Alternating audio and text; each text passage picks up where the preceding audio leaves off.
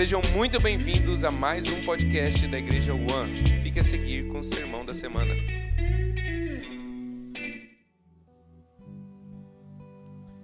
Aleluia.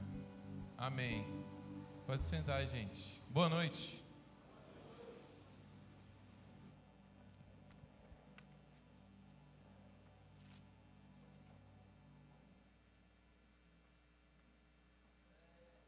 Bem? Que coisa boa. Feliz ano novo para quem não deu ano novo. Oh, não dei feliz ano novo. Todo mundo feliz? Que coisa boa. Gente, quem não me conhece, eu sou Alessandro Matos, sou um dos pastores dessa igreja, junto com o Davi e o Henrique.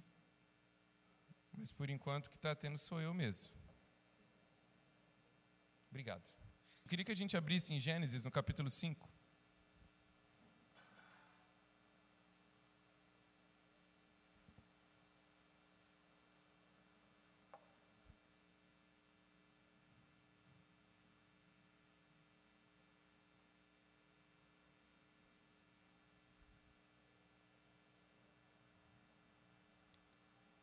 Gente vai ler desde o versículo 1.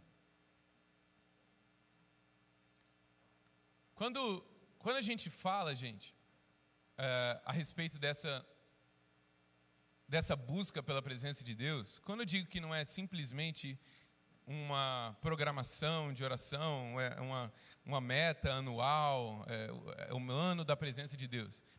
Eu estou falando que o nosso cálculo de jornada ao caminhar com o Senhor, ele deve ser feito a longo prazo.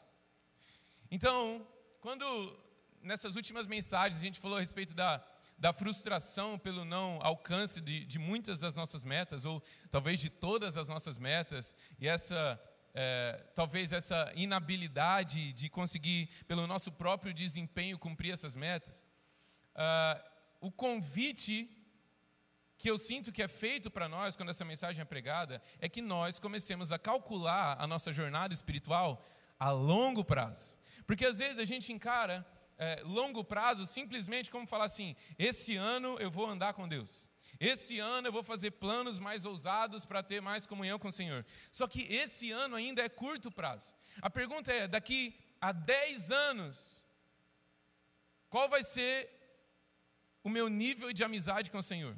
O quanto em relacionamento com Deus eu vou ter amadurecido. Ou em 20 anos, quando eu tiver lá 47 eu vou ter. Em breve 47 anos eu vou ter. Daqui 20 anos, com 47 anos, quando eu tiver 47 anos, como vai estar a minha amizade com o Senhor?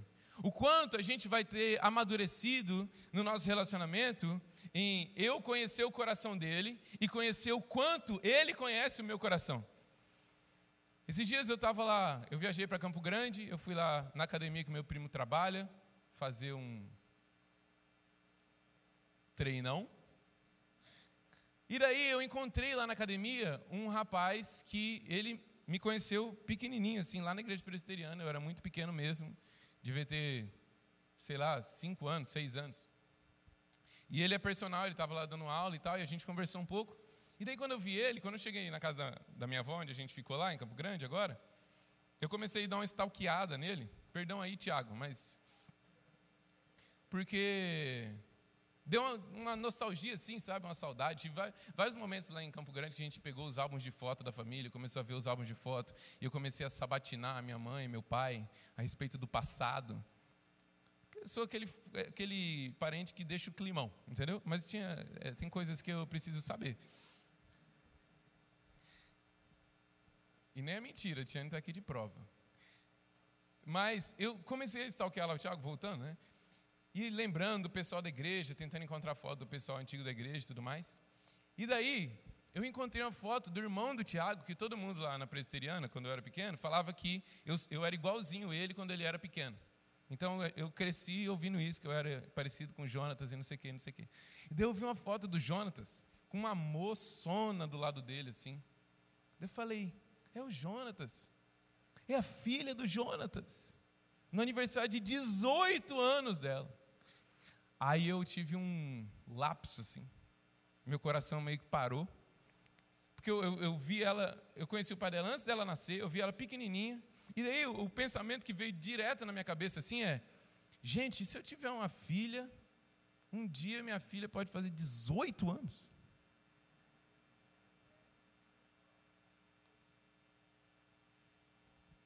Aí tinha outra foto no, no vídeo, na verdade, um galalau lá da, da, da, da escola dela, tirando foto do lado dela assim, eu já fiquei assim, ó.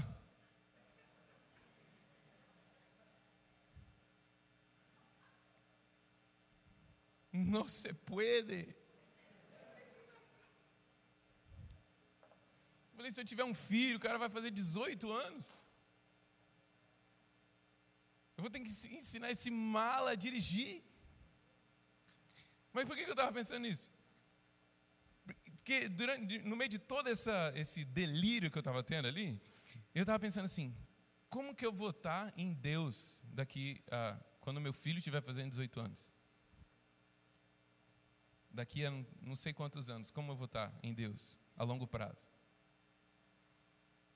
Não é só quanto eu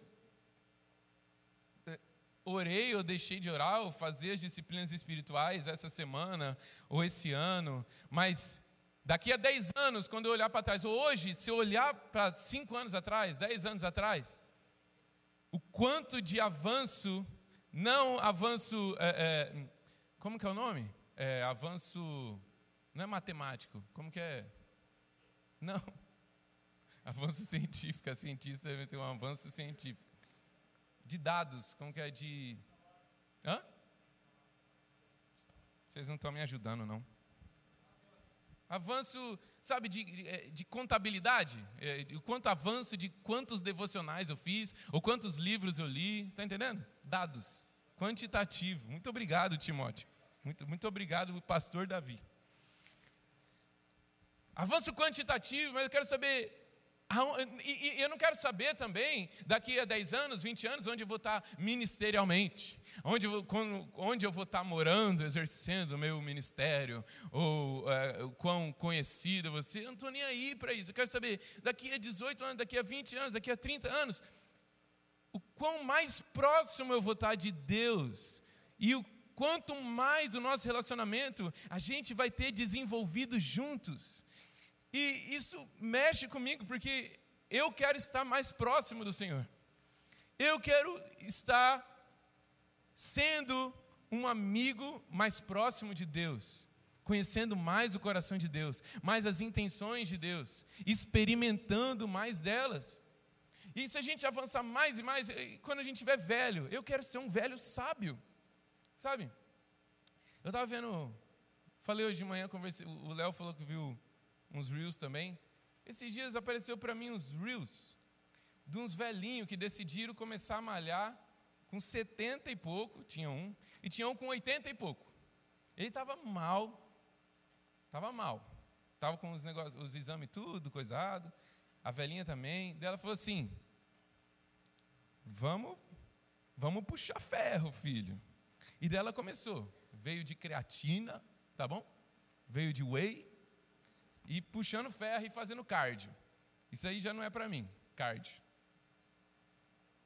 No máximo do carro até aqui, já perdi umas 500 calorias nisso.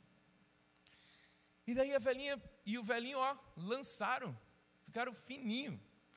E daí a, a, a moça que estava falando no Reels falou assim que a, a, perda de massa muscular, quando você vai ficando mais velho, você vai perdendo massa muscular, e isso tá, tem um nome, diz que ninguém.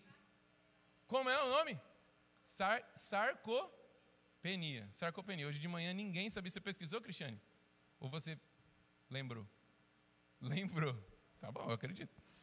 Sarcopenia, que quando você vai ficando mais velho, você vai perdendo massa muscular. Isso aumenta o, o, o processo de que a Tiane usou. Hoje de manhã, um, um, uma expressão que não é muito. que as pessoas mais velhas não gostam muito de ouvir. Então, não vou usar ela aqui mas de degeneração muscular mesmo, até cognitivo. Então, assim, abrindo parênteses, lança o shape, para quando você ficar velho, dar uma. E, e por que eu estou falando isso? Porque no livro do Corey Russell, que se chama Ensina-nos a Orar, lançado pela editora Temelis, Que isso, hein? Você viu que você viu? O pessoal gosta da gente? Editora Temélios. Gente, é bom saber que vocês gostam da gente. Só não compram os livros, mas gostam da gente. Brincadeira, vocês compram assim. O Carl Russell falou que a coisa mais espiritual que ele fez nos últimos 13 anos, ele fala no livro, que foi começar a musculação.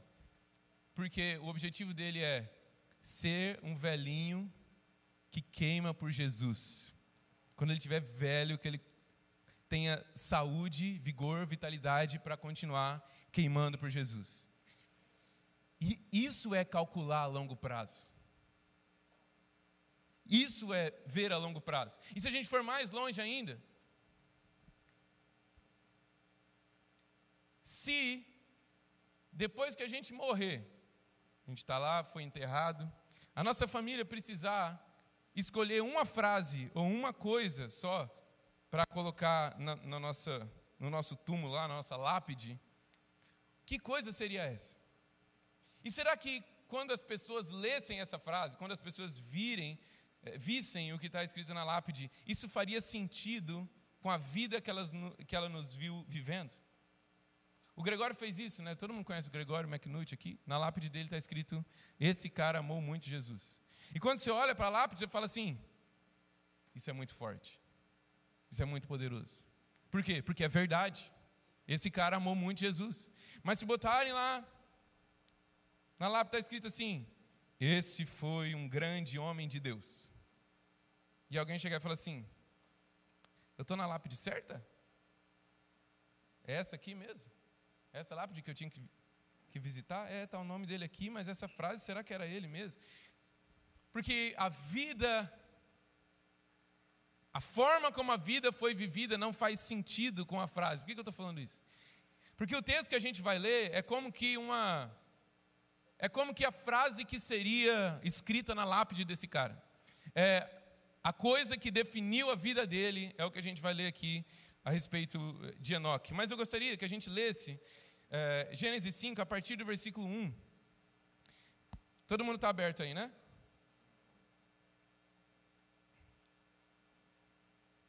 Esse é o livro da genealogia de Adão. No dia em que Deus criou o ser humano, a semelhança de Deus o fez. Deus criou o homem, Deus os criou homem e mulher, os abençoou lhes deu o nome de ser humano no dia em que foram criados. Adão viveu 130 anos, gerou um filho à sua semelhança, conforme a sua imagem, e lhe deu o nome de Sete. Depois que gerou esse filho, Adão viveu 800 anos, teve filhos e filhas. Todos os dias da vida de Adão foram 930 anos e morreu. Sete viveu 105 anos, gerou Enos. Depois que gerou Enos, Sete viveu 807 anos e teve filhos e filhas. Todos os dias de Sete foram 912 anos e morreu. Enos viveu 90 anos e gerou Cainã. Depois que gerou Cainã, Enos viveu 815 anos e teve filhos e filhas. Todos os dias de Enos foram 905 anos e morreu. Eu estou em Cainã Malaléu? É o 12, né? Cainã viveu 70 anos e gerou Malaléu. Depois que gerou Malaléu, Cainã viveu 840 anos e teve filhos e filhas. Todos os dias de Cainã foram 910 anos e morreu. Malaléu viveu 65 anos, gerou Jared. Depois que gerou Jared, Malaléu viveu 830 anos e teve filhos e filhas. Todos os dias de Malaléu foram 895 anos e morreu. Jared viveu 162 anos e gerou Enoque. Depois que gerou Enoque, Jared viveu 800 anos, teve filhos e filhas. Todos os dias de Jared foram 962 anos e morreu. Enoque viveu 65 anos e gerou Matusalém. Enoque andou com Deus e depois que gerou Matusalém, viveu 300 anos e teve filhos e filhas. Todos os dias de Enoque foram 365 anos Enoque andou com Deus e não foi mais visto, porque Deus o levou para junto de si.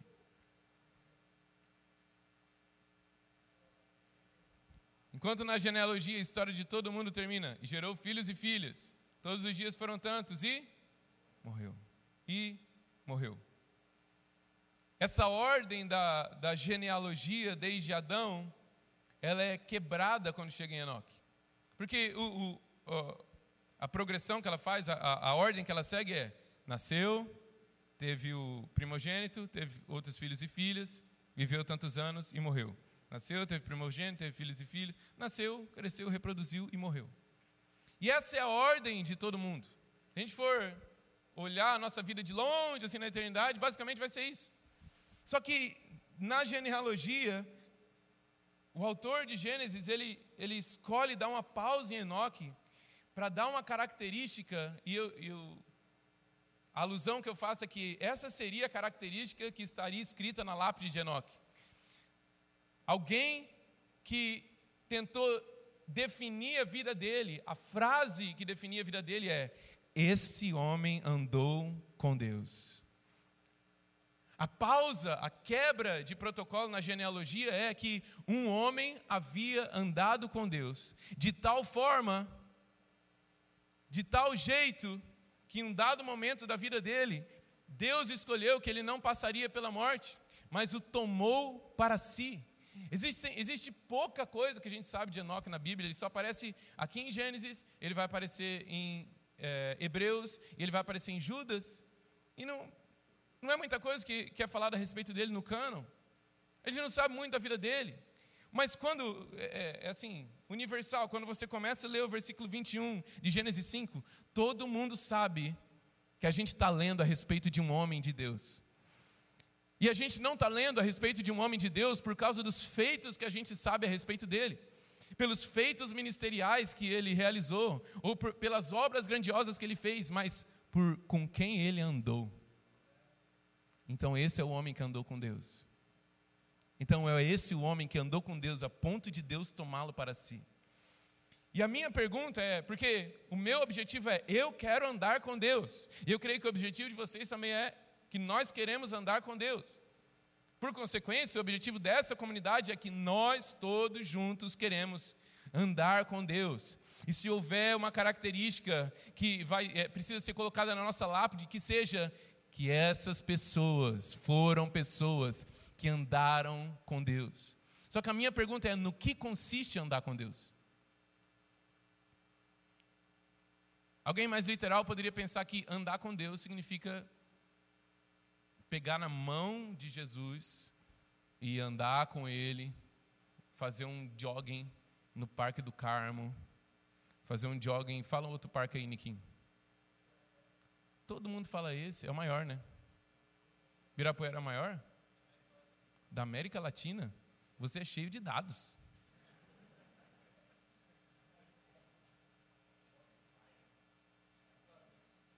Bosque Maia.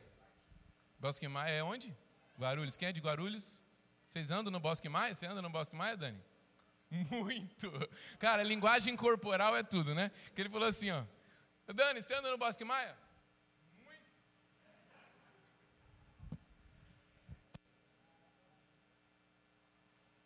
Só que, só que não é exatamente isso que é andar com Deus.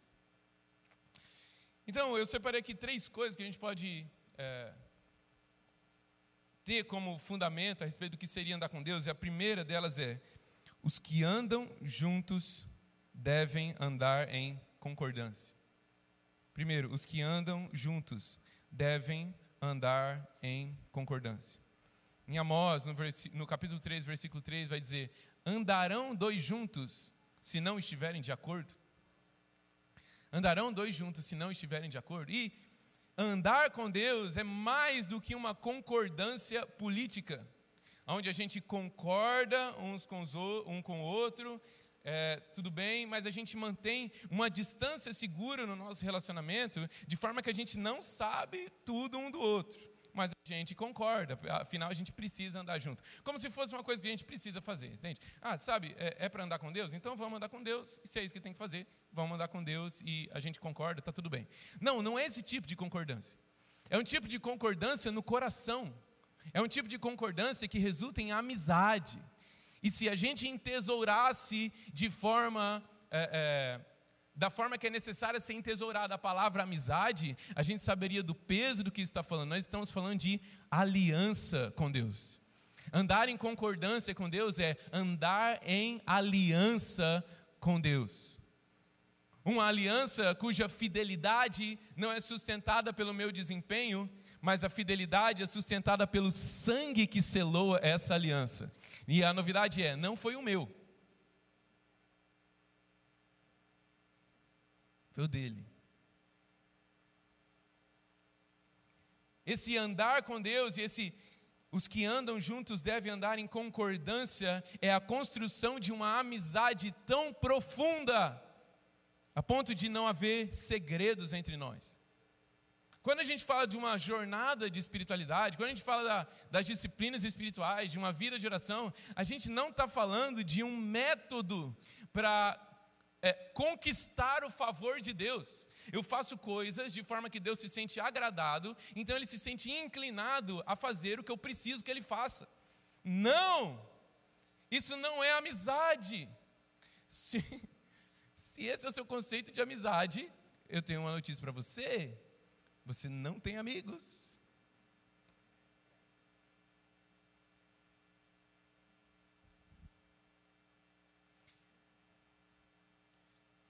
Vamos abrir em Hebreus, no capítulo 4, para a gente ver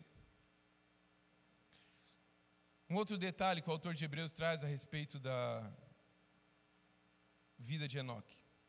Hebreus, capítulo 4, não, capítulo 11, versículo 5.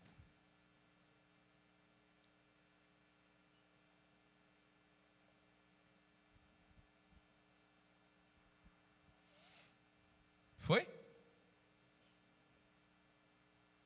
Pela fé, Enoque foi levado a fim de não passar pela morte. Não foi achado porque Deus o havia levado.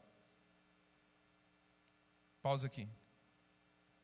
A gente falou da parte de Enoque andar com Deus, mas esse, esse essa segunda parte, esse segundo fator de Deus tomar Enoque para si, que é tão misterioso, que é uma, é uma coisa que acontece tão raramente na Bíblia, a gente só vê isso acontecendo aqui em Gênesis, com Enoque, e acontecendo com uh, Elias. O que, que levou Elias para o céu, gente? Tem muita gente que estava de manhã aqui, né, estragando a minha piada. Foi um redemoinho. Mas a gente só vê isso duas vezes acontecer na Bíblia, alguém sendo Deus escolhendo de alguma forma fazer com que uma pessoa não passe pela morte, como, como qualquer ser humano passa. Qual é a razão disso? Qual é o motivo disso? E a gente consegue inferir porque Enoque era um homem que andava com Deus, é porque Deus se agradou de fazer isso. Deus, de alguma forma, queria esse cara mais perto dele. Deus queria uma pessoa, Deus tinha uma pessoa que era tão querida de Deus que ele queria estar mais perto dessa pessoa, para passar mais tempo com essa pessoa, para ter mais proximidade com essa pessoa. Cara, que um ser humano como qualquer um de nós. Elias, quando a gente fala de Elias, Tiago vai falar que Elias era um homem como qualquer um. Um homem fraco, sujeito a fraquezas, como qualquer um. Ele está falando da, da, fraqueza de Elias e quando ele orou, ficou três anos e meio sem chover, e ele orou de novo e choveu, mas ele era um homem como qualquer um, ele não nasceu sem pecado. Enoque não nasceu sem pecado, gente. Enoque não nasceu um homem especial diferenciado, em quem o pecado não tinha feito efeito. Não, ele era um homem como qualquer um, um homem como qualquer um que Deus escolheu ter perto de si. E, e o texto de, de Hebreus 11 continua e fala assim: o motivo disso, pois antes de ser levado, obteve testemunho de que havia agradado a Deus. De fato, sem fé é impossível agradar a Deus porque é necessário que aquele que se aproxima de Deus creia que Ele existe e que recompensa os que o buscam. Geralmente o versículo 6 ele é lido é, isoladamente, mas o versículo 6 está sendo dito dentro da história de Enoque que está sendo contada. Então, quando ele fala que sem fé é impossível agradar a Deus, porque é necessário crer que Ele existe, que é recompensador daqueles que o buscam, ele está falando do tipo de fé que Enoque teve. Um tipo de fé que se aproxima de Deus. Enoque se aproximou de Deus, crendo que Ele existe e sabendo que Ele é recompensador daqueles que o buscam.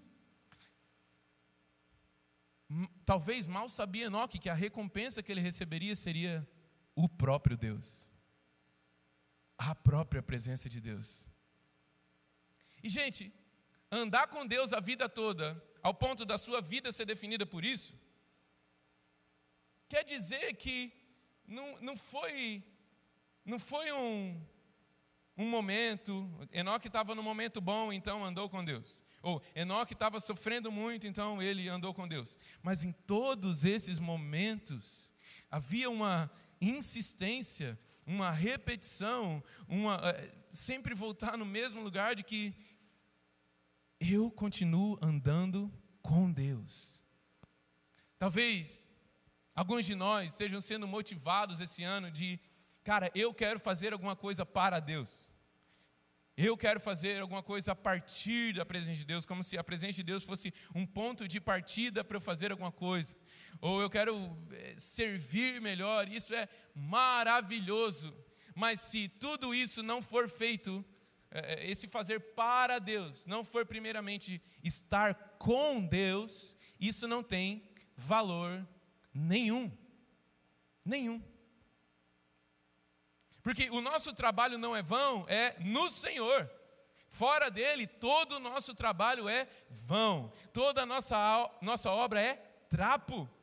E não serve para nada.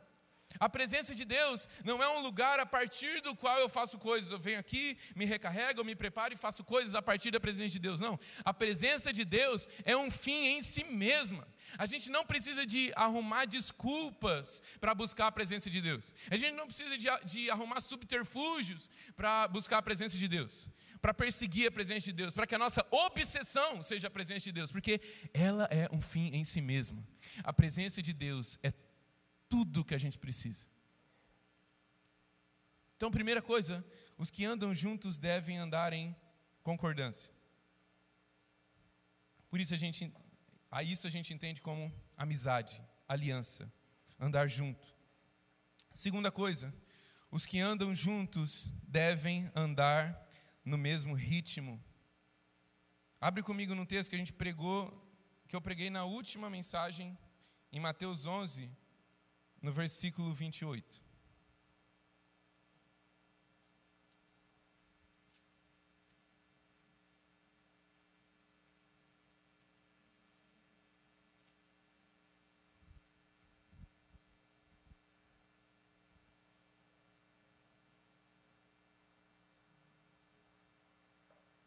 Venham a mim, todos vocês que estão cansados e sobrecarregados, e eu vos aliviarei. Tomem sobre vocês o meu jugo e aprendam de mim, porque sou manso e humilde de coração. Os que andam juntos devem andar no mesmo ritmo. Quando a gente falou na última pregação a respeito do jugo do Senhor que é suave, do seu fardo que é leve, a gente falou que não é como se a gente tivesse cheio dos nossos fardos, cheio dos nossos pesos, das nossas sobrecargas, e Jesus está falando assim: vem para cá que aqui não tem jugo nenhum. Vem para cá que aqui não tem nada para carregar. Vem, vem, vem, vem, vem. Só chegar, só chegar, aqui é tudo festa. Não, Jesus está falando assim: vem para cá que eu vou aliviar o fardo de vocês, porque vocês vão tomar parte no meu jugo. Está entendendo? Nós estamos nos colocando ao lado, o jugo era uma trave de madeira que conectava os, os bois para eles andarem juntos e arar a terra. Então nós estamos entrando no jugo do Senhor, nos colocando ao lado dele, só que debaixo do jugo de Jesus é suave e leve, porque quem dita o ritmo e quem faz a força, primeiro é ele. Quem dita o ritmo é ele. Quando eu falo que os que andam juntos devem andar no mesmo ritmo, eu estou querendo dizer que quem dita o ritmo da nossa jornada é Deus. Em que sentido? De que não somos nós que ditamos o tipo de devoção que nós devemos ter ao Senhor. É aquele que recebe a nossa devoção que dita a devoção que ele deve receber.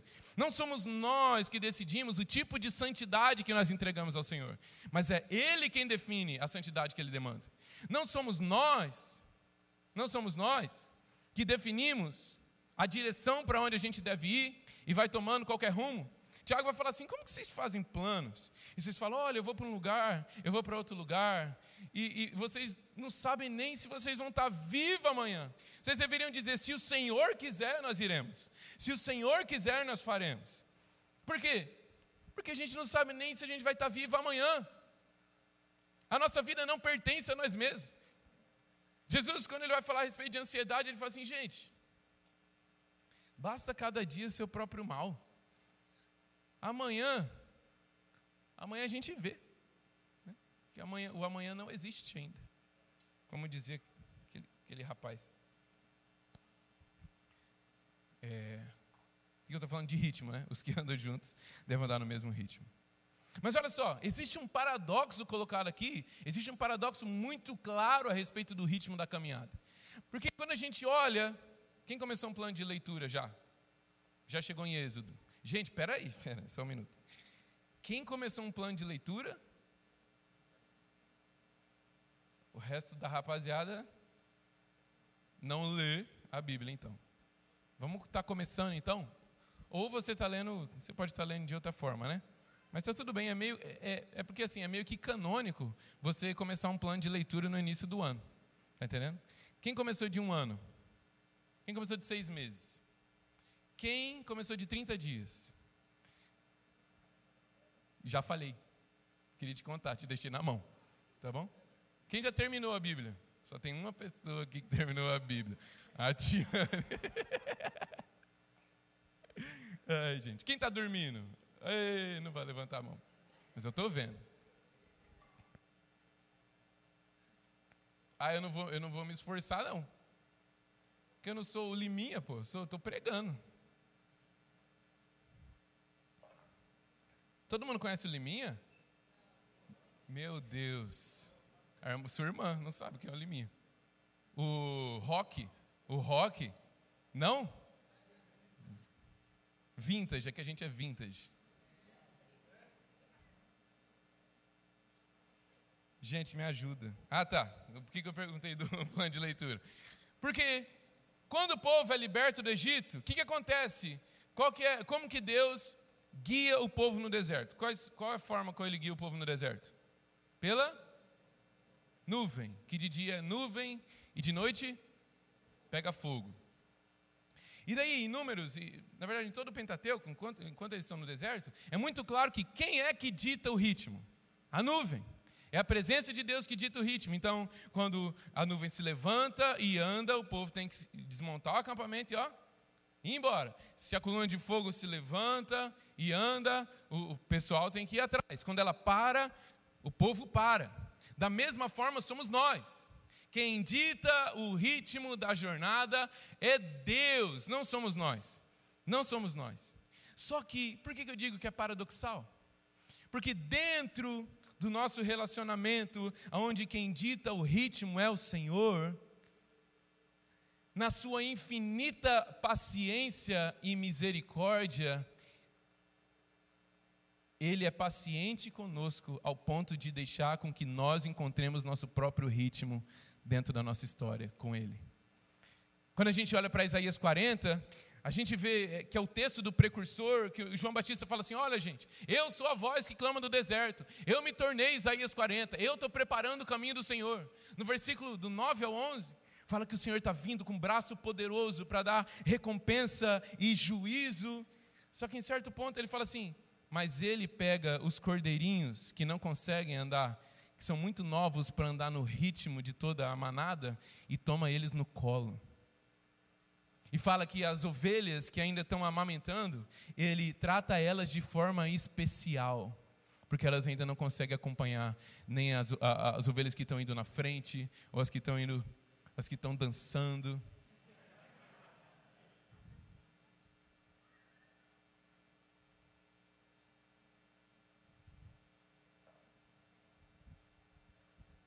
Vocês conseguem entender isso?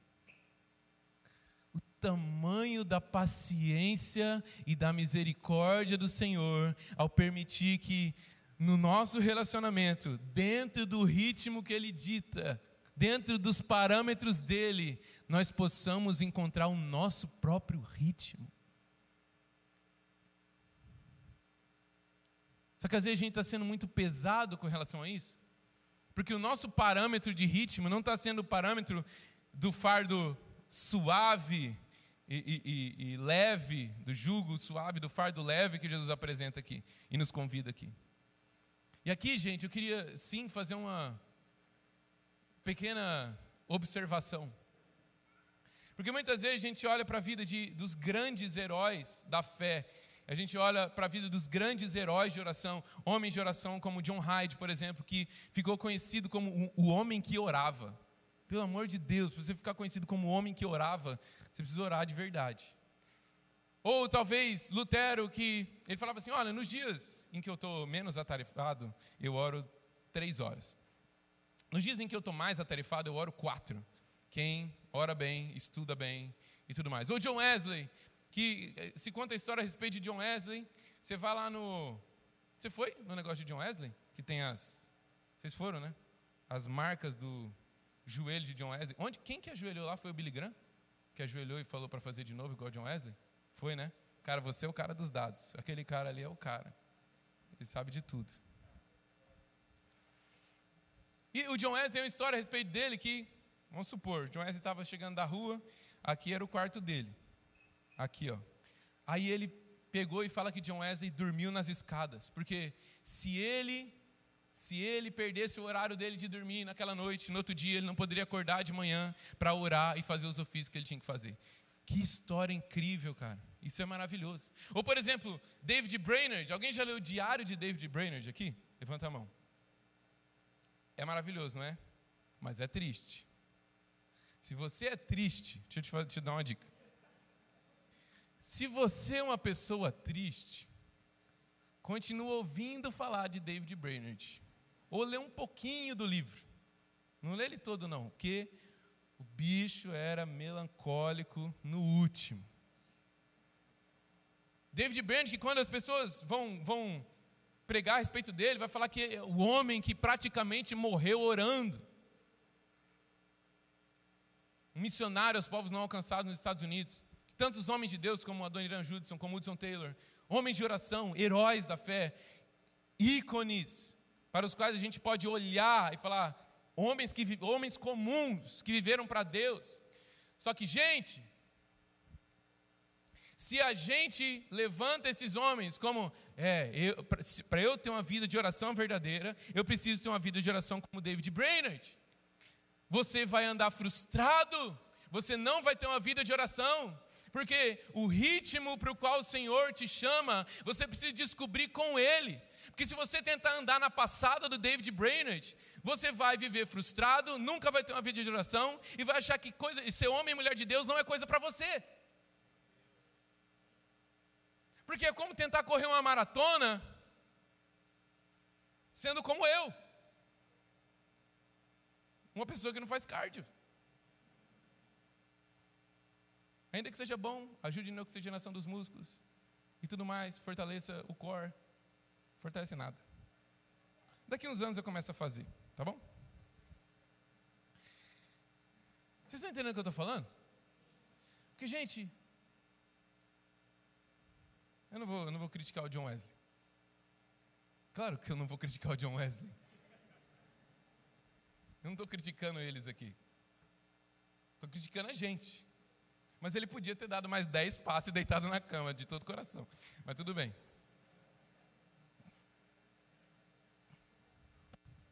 Está tudo certo. Só que daí você baseia, falando de vida de oração aqui, você baseia a sua vida de oração, e daí você faz assim, ó. Esse ano eu vou orar de verdade, meu amigo. Eu vou orar de fato. E é o seguinte, eu vou acordar todo dia cinco e meia da manhã. Não, eu entro no trampo cinco. Então eu vou entrar, eu vou acordar quatro. Puxado, né? Não, vai, vamos falar uma coisa mais. Vou acordar cinco e meia da manhã. E eu vou orar, e eu vou ler muito a minha Bíblia, eu vou ler tanto livro, que eu vou desafiar o Léo de Zuscope.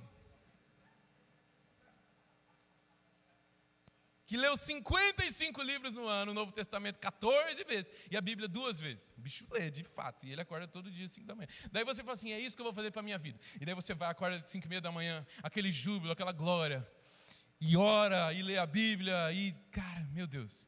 E daí, um dia, depois de umas duas semanas, você perde a hora, Nick, e você acorda seis e meia, sete. Daí você fala assim: como não conseguia acordar no horário que eu deveria, então já não dá mais para fazer nada. Então vamos seguir a vida, vamos tocar o barco.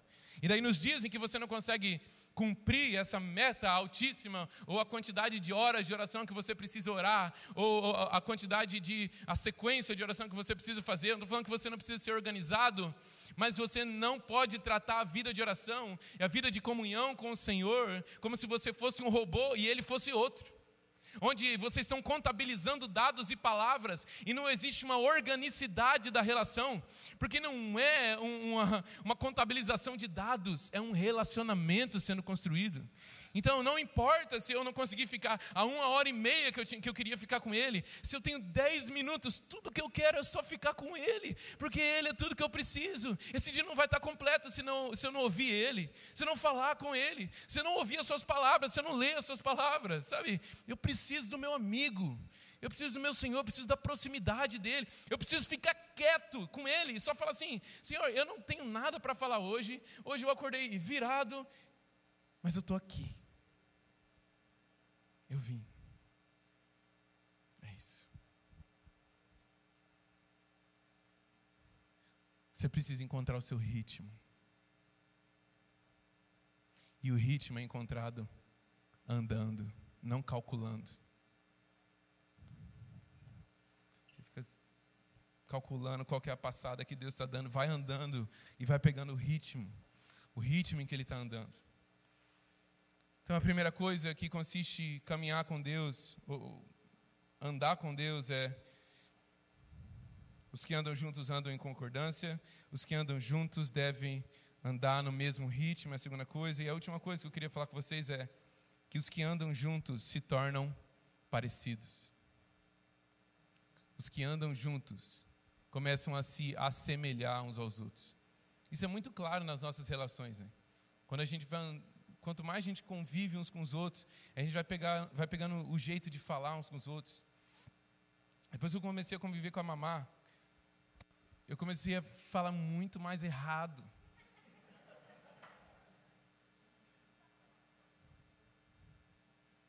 Só quem já conversou com a mamá no WhatsApp sabe o, que, o desafio que é para entender o que ela, que ela escreve.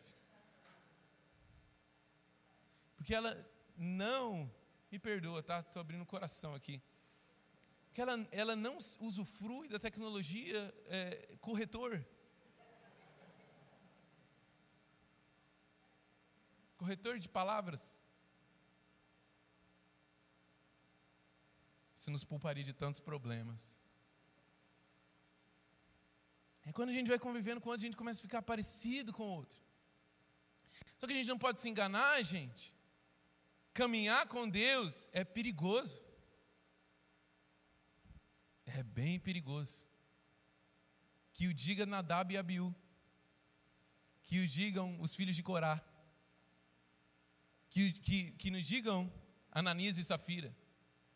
Andar com Deus é perigoso. Pobre do usar.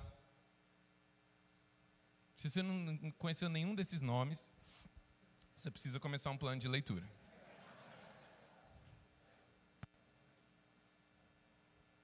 Galera, assim, era da igreja usar?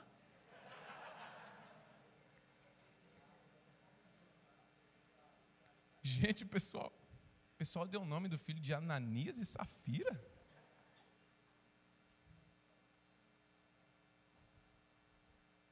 Se alguém chamar Ananias, é, tá tudo bem.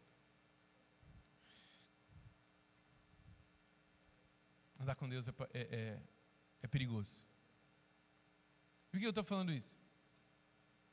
No texto de 2 Coríntios, no capítulo 2, 1 Coríntios, no capítulo 2, fala que as coisas que ninguém antes imaginou, que nunca passou no coração do homem, nunca, nunca eh, passou nos pensamentos das pessoas. É isso o que o Senhor tem preparado para aqueles que o amam. E geralmente a gente pensa nisso com relação a um céu que a gente vai, um céu depois da morte e tal.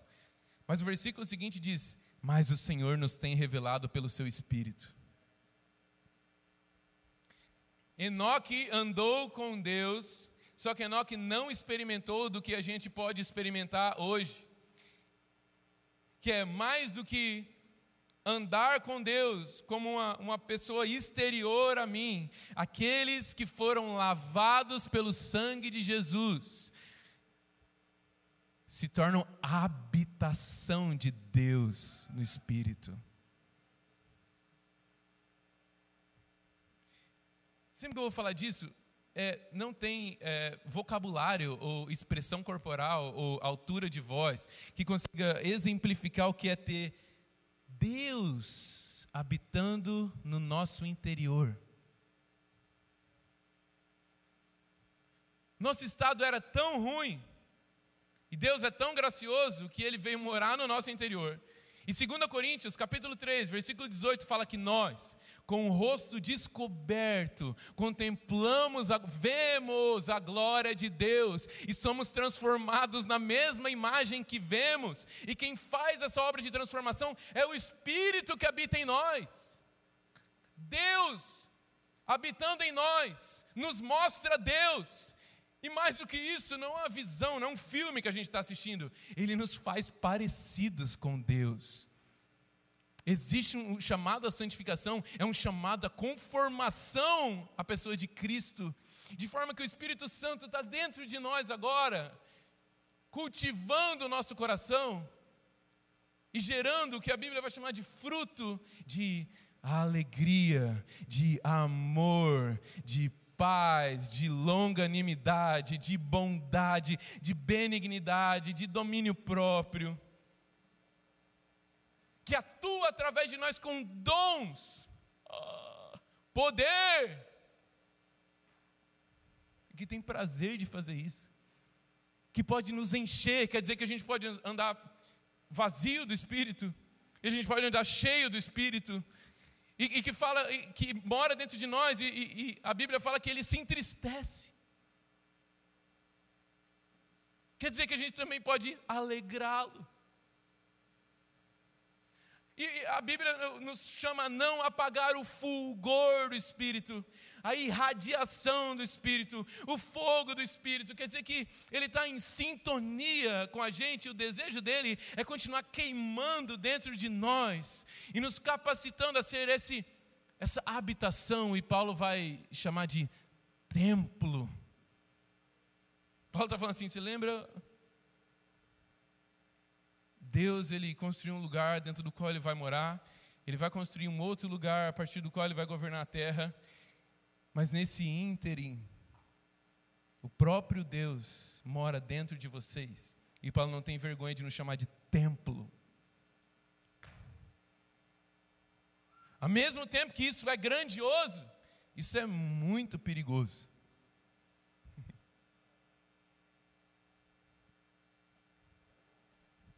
Mas é um, um privilégio que não pode ser descrito, só experimentado. Para a gente encerrar, eu queria que a gente abrisse a Bíblia em Lucas, no capítulo 24, que é um dos textos que talvez melhor exemplifica um andar com Deus.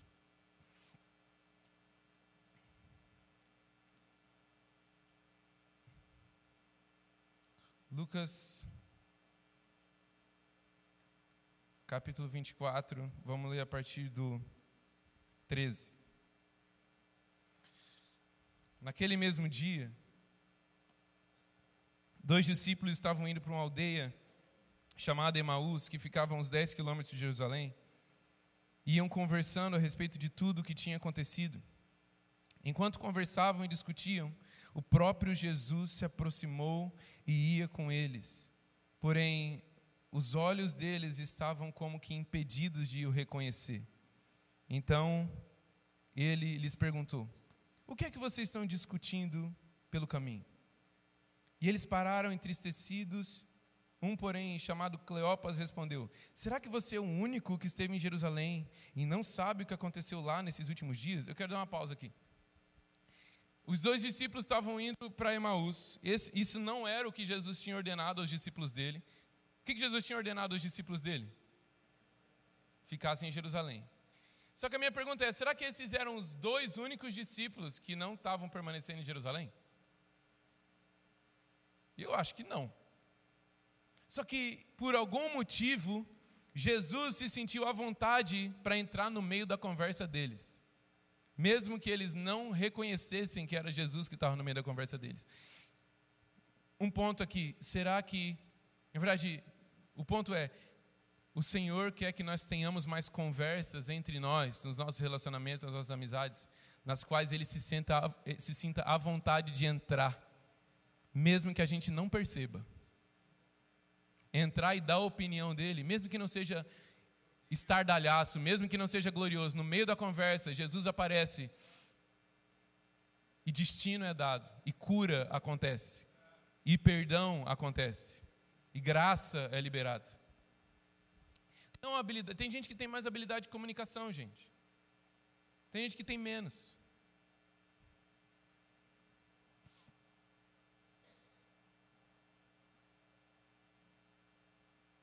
Mas todo mundo pode ter uma conversa onde Jesus olha e fala assim: Eu vou meter o bedelho. Eu me sinto à vontade para fazer isso. E daí eles, eles começam essa conversa, eles começam a andar juntos. Jesus se une à, caminhada deles. E ele, eles perguntam, né? Que você não sabe? Você é o único que não sabe o que aconteceu em Jerusalém?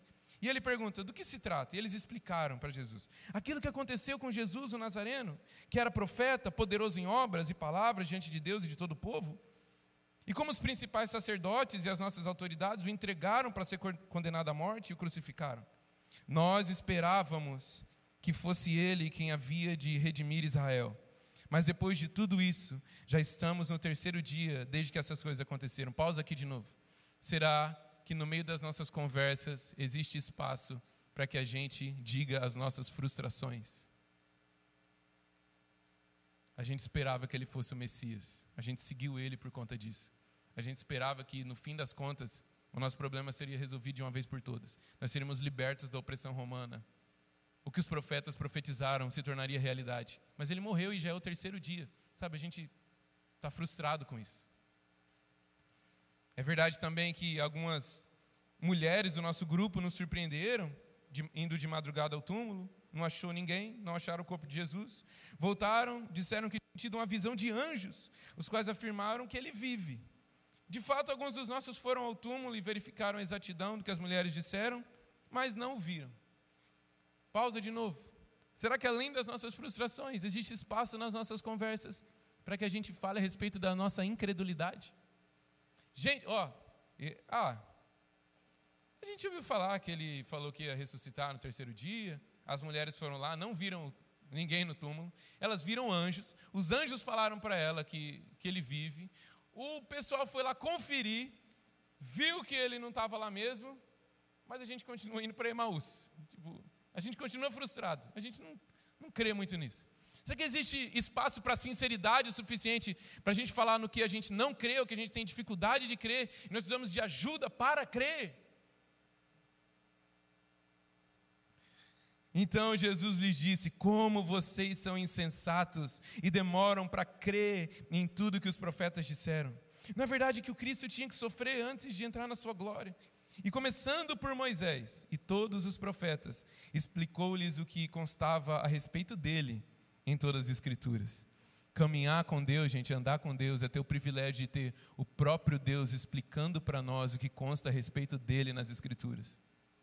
Andar com Deus é um eterno caminho de Maús, onde ele nos explica o que consta nas Escrituras a respeito dele mesmo. A promessa é que o Espírito Santo nos, ensinaria a respeito de todas as coisas, nos guiaria em toda a verdade ele continua: quando se aproximaram da aldeia para onde eles iam, e olha que incrível, Jesus não fala assim, por que vocês não voltam para Jerusalém? Ele não podia ter feito isso? Gente, depois de ter explicado tudo que os profetas falam a respeito dele, por que ele não fala assim? Por que vocês não voltam para Jerusalém? Jesus é tão misericordioso e paciente que ele continua acompanhando os discípulos para o caminho que eles estavam tomando para Emaús. Ele continua explicando a respeito deles, ele não corrige o comportamento deles, ele não, não corrige a direção deles antes de fazer uma coisa. Olha isso aqui. É, chegando à aldeia, ele fez menção de que ia passar adiante. Jesus deu uma finta neles. Ele, ele deu uma fingida que ia passando pela casa.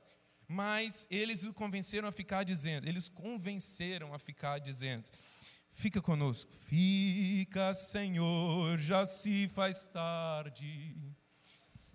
Tens meu coração para morar. Isso vai estar no YouTube para quem quiser ouvir mais vezes. Fica conosco porque é tarde e o dia já está chegando ao fim. E ele entrou para ficar com eles. E aconteceu que, quando estavam à mesa, ele pegou o pão e o abençoou. Depois partiu o pão e deu a eles. Então, os olhos deles se abriram e eles reconheceram que era Jesus. Mas ele desapareceu da presença deles e disseram um ao outro: Não é verdade que o coração nos ardia no peito quando ele nos falava pelo caminho, quando nos explicava as Escrituras? E na mesma hora, na mesma hora, levantando-se, voltaram para Jerusalém, onde acharam reunidos os doze e outros com eles, os quais diziam: De fato, o Senhor ressuscitou e já apareceu a Simão. Então os dois contaram o que lhes tinha acontecido no caminho e como tinham reconhecido o Senhor no partir do pão. Jesus não corrige o comportamento e a rota deles antes de partir o pão com eles.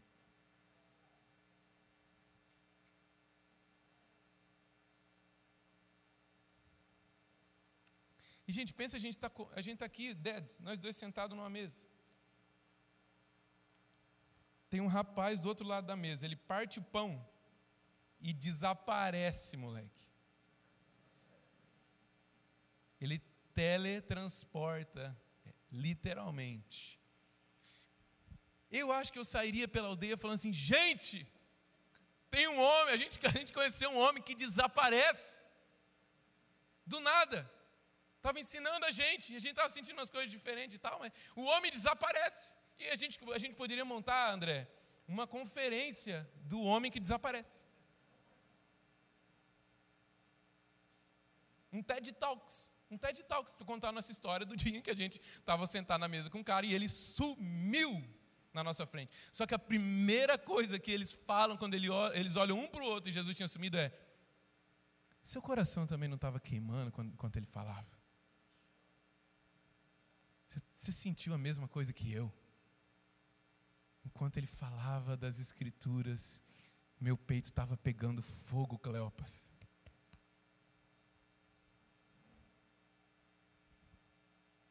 Então eles voltam para Jerusalém.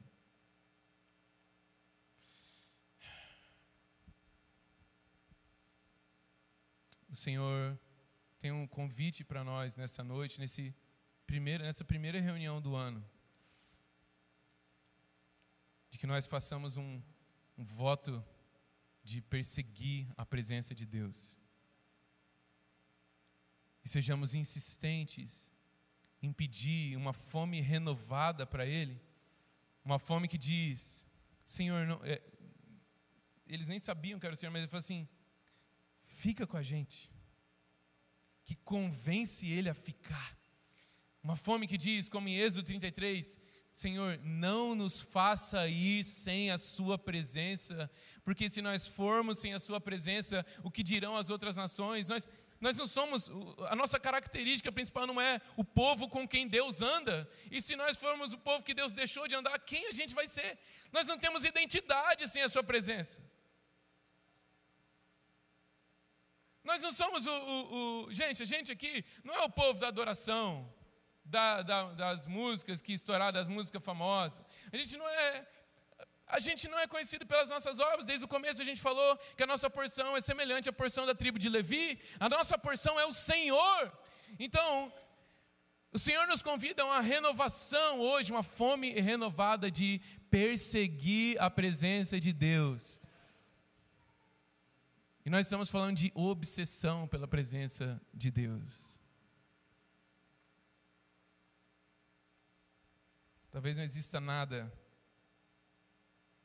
pelo que a gente deva ser obcecado, a não ser pela presença de Deus. Vamos ficar de pé. Queria que o Dani e o, Rafa subissem.